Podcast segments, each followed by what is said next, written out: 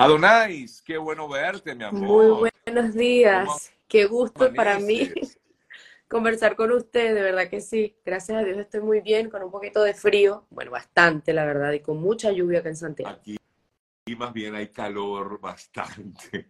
Estamos acalorados con este verano que nos está pegando fuerte, bueno, pero así son las cosas de, del, del mundo. Qué bueno verte, Adonais, muy contento. Primero que nada, quiero agradecerte este contacto que me permites hacer. Y segundo, también, bueno, felicitarte porque públicamente, porque lo hice pues a través de, de las redes, pero no es lo mismo tenerte aquí frente a nosotros por este triunfo alcanzado en Chile, en, la, en el conocido programa The Voice Chile.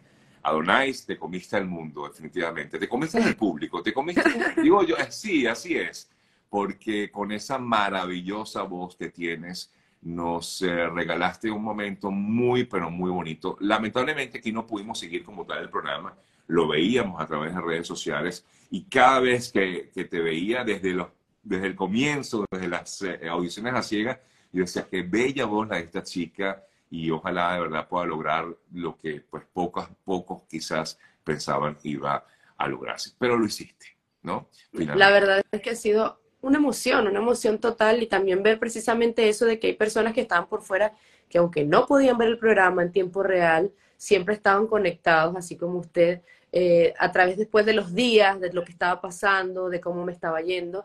Y eso sin duda ha sido una emoción total para mí porque nunca me lo esperé. Y más que eso, eh, esta conversación en este minuto también es algo que me importa demasiado y que es algo demasiado especial porque por lo menos en mi casa eh, usted significa, es una figura bastante importante, entonces por lo menos mi mamá que me debe estar yendo por ahí debe estar emocionada y estoy hablando con Sergio Novelli. Qué bella, qué bella, gracias, gracias Adonais. He leído tu historia, he leído un poco tu historia y, y, bueno, por supuesto, es la historia de muchos de nosotros, ¿no? Como migrantes que hemos salido de nuestro país buscando eh, nuevos horizontes, un mejor futuro, sobre todo para, para nuestros hijos. Te tocó hacerlo a ti ya tienes, eh, tengo entendido, cuatro años en Chile, ¿no?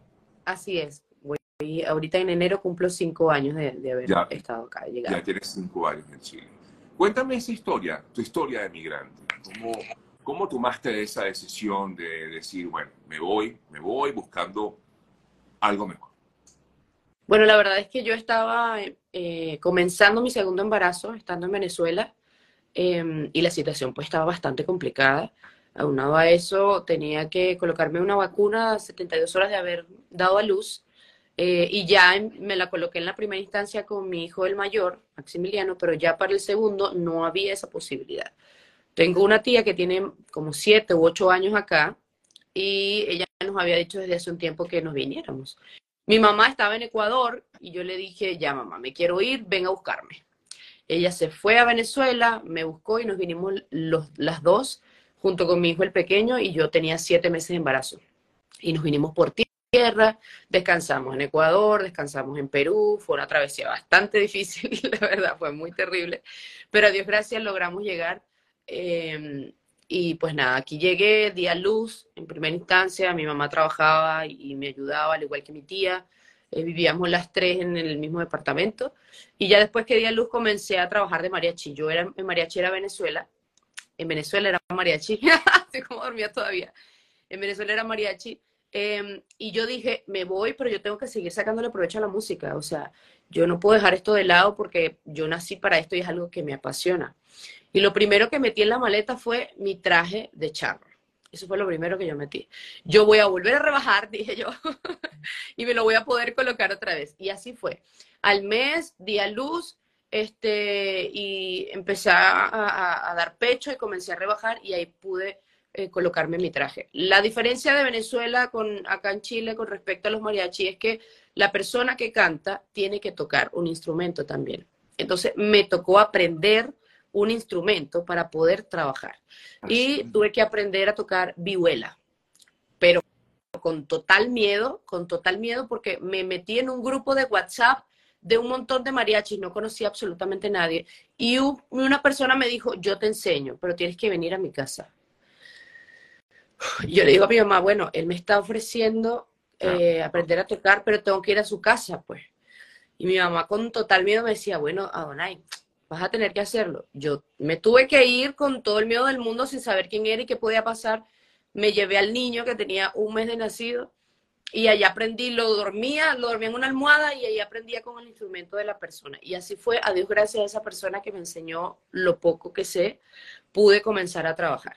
Y de ahí pues se fue sumando la situación de trabajar con un grupo, trabajar con otro, hasta que conseguí agrupación fija. Y eso fue lo que me dio el trabajo durante, yo creo que aproximadamente como dos años y medio, tres años, eh, que después lo dejé porque dije, ya no quiero seguir trabajando esto porque es un trabajo muy agotador, donde te trasnochas mucho y tenía que dejar a los niños eh, que me los cuidara gente desconocida desde el minuto uno, porque mi mamá tenía que trabajar y mi tía también trabajaba, entonces no coincidían los horarios y siempre tuve que dejarlos con personas desconocidas. Y cuando yo me iba, mi alma estaba allá porque mis hijos estaban pequeños. Me Yo tenía un mes y, y Maximiliano tenía un año apenas, entonces ellos no hablaban bien, y era un temor increíble, pero tenía que hacerlo, no podía hacer nada más.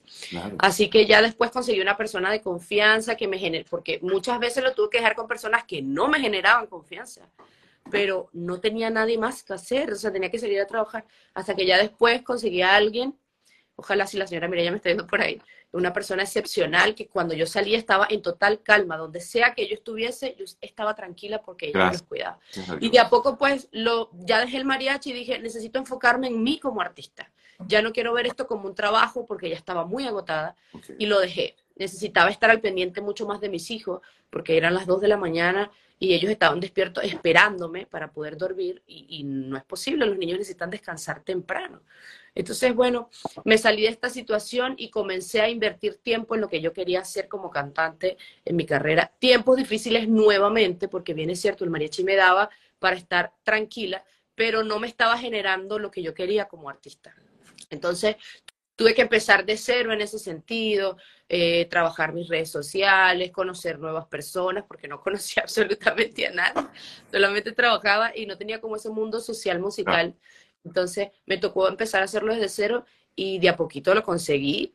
Eh, Dios mediante eh, que siga subiendo en ese sentido, gracias a, este impulso, ¿no? Pero eh, básicamente eso fue lo que hice. Nunca trabajé en ningún lugar para nadie, solo fui cantante y nada más que eso. Y bueno, Dios gracias, pues que me funcionó. ¿Y, cómo llega la oportunidad del show? ¿Del qué? Del show, del, programa de The Voice. ¿Cómo ah, llega esa oportunidad? Bueno, pasa también que yo, cuando dejo el mariachi, que, que decido invertir tiempo en mí, me tocó ir al metro de Santiago. Y ahí hay muchos cantantes que participaron el año pasado en la temporada.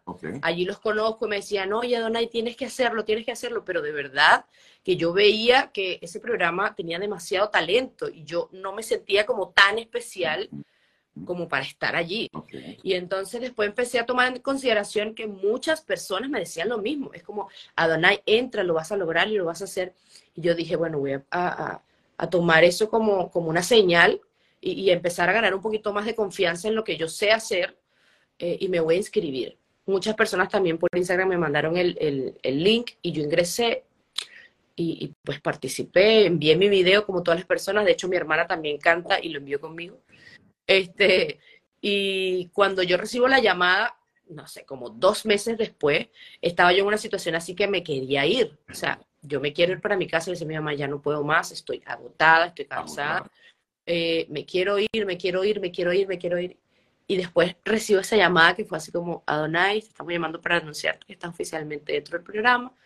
Eh, y te vamos a llamar los próximos días para que vengas a las entrevistas. Y eso a mí me volvió el alma al cuerpo, yo no paraba de llorar de la alegría, de la emoción, porque es un programa que yo veo desde niña. Las personas que me conocen saben que yo siempre he deseado estar en un programa como este y que en Venezuela no está en esta clase de programa. Eh, y yo quería con mi corazón estar allí y pues nada, después cuando voy al ensayo como tal que estoy en el en el set, que estoy en el escenario, yo no me lo terminaba de creer. no te lo creías, claro, claro. ha sido eh, un sueño, un sueño logrado y me, me, incita a recordarme que las cosas van a llegar en el momento preciso y cuando realmente estamos preparados para recibirlas. Porque eso es otra cosa, a veces las cosas llegan pero no estamos preparados para ello. Entonces yo siento que todo esto que ha pasado me ha, me ha hecho eh, lo que soy en este momento y que me ha convertido en una persona fuerte, capaz de saber apreciar también las cosas positivas que me llegan. Y pues estoy sumamente contenta de que esto haya pasado y más aún de haber ganado, por supuesto. Claro, que yo me imagino que siempre estaba allí presente, pero tú dijiste, bueno, hasta por lo menos llegué hasta la final. O en principio llegué hasta las semifinales. Bueno, aquí llegué. Llegué hasta la final. Bueno, aquí llegué. Pero wow, pero ya decir que es la ganadora además siendo la primera extranjera, si no me equivoco, en ganar eh, eh, este concurso o este show eh, muy conocido en el mundo entero, ¿no? Porque esta es la versión en todo caso de, Chile. ¿Qué, ¿Qué, representó para ti tener el apoyo de José Luis Rodríguez, el Puma, en este concurso? O sea, la verdad es que José Luis le pasaba algo conmigo de una conexión muy mágica con respecto al momento de yo cantar él cada vez que estábamos en un ensayo que no era televisado, e incluso en la misma televisión, eh, él se estremecía a tal punto siempre de las lágrimas. Entonces era algo que a mí me causaba mucha, mucha curiosidad, porque al principio, como es televisión, yo pensé en cierto momento que era porque había cámaras enfrente, pero cuando estábamos en ensayo, también sucedía cuando estábamos, que, no, no era algo que iba a salir a la luz, también le pasaba.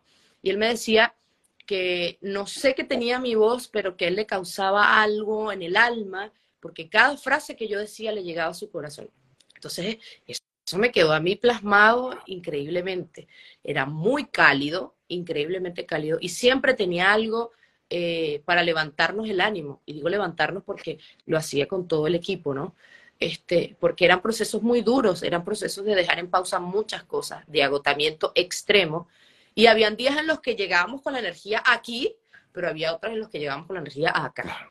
Aunado a eso, empezabas tú a exponerte aún más a mucha gente y hay mucha gente eh, tóxica y dañina que te envían cosas malas. y yo por mi Ya al ser pública, pues estás expuesta a buenos y malos comentarios. Claro. Obviamente, pues cosas que yo tampoco estoy acostumbrada y que en principio también me afectaban mucho. Entonces él siempre estaba ahí como para recordarnos eh, de que no debíamos estar al pendiente de eso y que teníamos que enfocar la energía más en todas las cosas positivas que nos estaban pasando y en todas las personas positivas que se nos estaban acercando también. Ha sido una conexión muy, muy genuina y yo no me canso de ver el video de la final porque él estaba tan feliz o sea, estaba tan feliz, ya la decisión no estaba en sus manos, sino por parte del público. Y él deseaba con su corazón eh, que yo ganara. Me decía, yo quisiera que tú ganaras, o sea, si menospreciara el talento de los demás, porque lo tienen, pero más allá del talento, es que conozco tu historia y es algo que necesitas porque te lo has ganado, porque lo has trabajado, me decía. qué bonito, Y yo estaría sumamente feliz de que pasara. Y fíjate, pasó y él lo primero que hace es esto. Es como, no sé si lo que hizo fue agradecer a Dios, pero él levantó sus manos y comenzó a aplaudir y después de ahí no paró de llorar. Cuando me abrazó, después cuando estoy cantando otra vez, lloraba, lloraba, lloraba. Y yo sentía que me veía con mucha felicidad en su corazón. Y el abrazo que me dio fue hermoso, o sea, de verdad fue un abrazo muy genuino. Y él temblaba y yo también temblaba y ambos llorábamos, o sea, de verdad que fue demasiado precioso conocerlo. Estoy muy, muy feliz y por supuesto es algo que jamás me imaginé conocer al Puma José Luis Rodríguez. Obtuviste el premio Adonais, ¿qué viene ahora? Justamente todo el mundo piensa, bueno, eh, lo que vimos aparte, con parte de tu talento fue interpretar maravillosas baladas, eh, además con un registro eh, de voz impresionante y de una manera tan cálida como creo que fue lo que atrapó al público, porque aquí no es, no es que el público venezolano votó, votó por Adonai, votó todo el mundo, votaron los chilenos eh, por ti, y porque vieron tu talento, vieron, eh, demostraste eso. Eh, pero te vi mucho, sobre todo, interpretando estas baladas románticas conocidas. ¿Hacia dónde quieres enfocar ahora tu, tu, tu carrera musical, Adonai?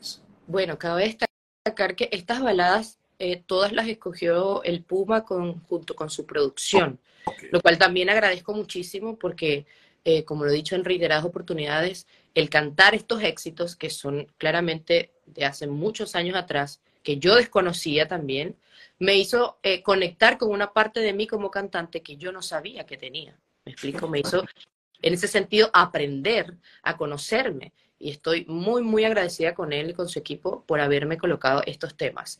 Em, la verdad es que recién vamos a comenzar a trabajar, recién vamos a organizar eh, a qué sacarle jugo, a qué, qué, colocarte, qué quitarte, em, pero siempre manteniendo mi esencia. Eh, no pretendo en ningún momento intentar agradarle a todo el mundo. Claro. Eh, mi idea más que nada es seguir dando lo que tengo en mi corazón, lo que sé hacer, de una forma muy espontánea, muy genuina, pero esta vez a través de la música y con el impulso pues que eh, Estudio Universal me va a dar en este punto para llegar mucho más lejos. pero siempre manteniendo la misma línea de mi esencia de lo que yo soy. Exactamente, o sea que este, seguiremos quizás escuchando eh, este tipo de, de, género musical, ¿no? Sí, bueno, eh, esperamos que lo que hagas, lo que sea que hagas, lo vas a hacer muy bien y te vamos a seguir apoyando, no solamente por ser nuestra compatriota o por haber ganado, sino que creo que eso, ah, tienes el talento y tienes el ángel, Adonais, que nunca lo pierdas, de verdad. Que Dios te siga bendiciendo con esa maravillosa voz y esa manera tan particular de hablar y decir las cosas de frente, ¿no? Eso es algo que he visto a través de algunas entrevistas que te han hecho y de lo que he leído de ti. Digo, qué bonito porque no has perdido esa esencia, Adonais. Esto es lo, importante, ¿no? Y... Yo creo precisamente que una de las cosas que me ha permitido conectar con la gente es que no estoy creando un personaje, sino que estoy simplemente siendo yo en cualquier instancia y la gente eso pues le gusta y, y me ha permitido llegar a sus corazones, como lo decías, no solamente con el público venezolano, sino también con muchas personas chilenas que les gusta lo que hago.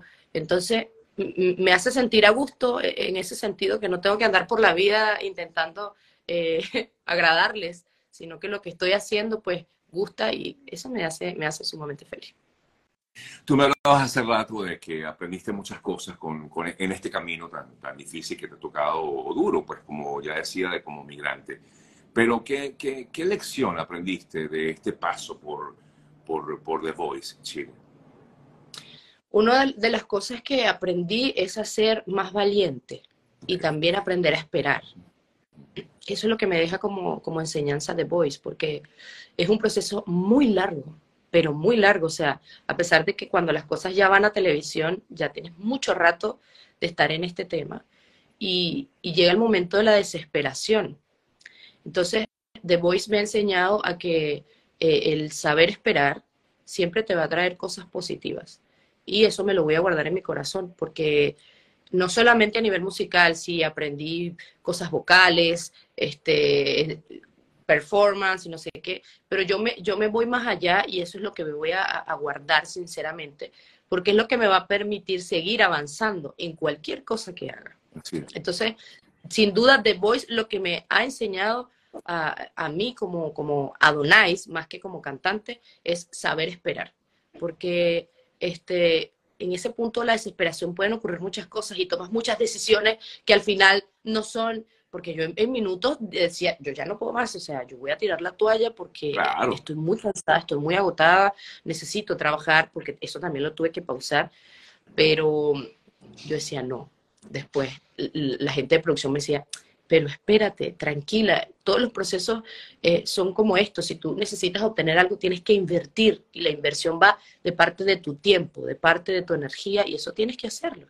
Y lo, otra de las cosas que me gustó del programa es que la producción siempre estaba ahí para mantenernos también, muy aparte del coach que no lo veíamos a diario, sino en eh, fechas puntuales, siempre estaba la producción eh, para recordarnos que nosotros estábamos ahí por un propósito y que nos, nos entregáramos, que estuviéramos tranquilos. Esa es otra cosa que también es, es, es, rica tener en esta clase de procesos, ¿me entiendes? Porque no fue una televisión agresiva, una televisión que, que te veían así como, bueno, tú eres un producto y, y necesitamos que estés acá. No, ellos siempre nos vieron como personas especiales que tienen un don especial y que hay que tratarlos con amor y con cariño y eso también es una cosa que trae muchísimo porque nos permitía de alguna u otra forma seguir avanzando.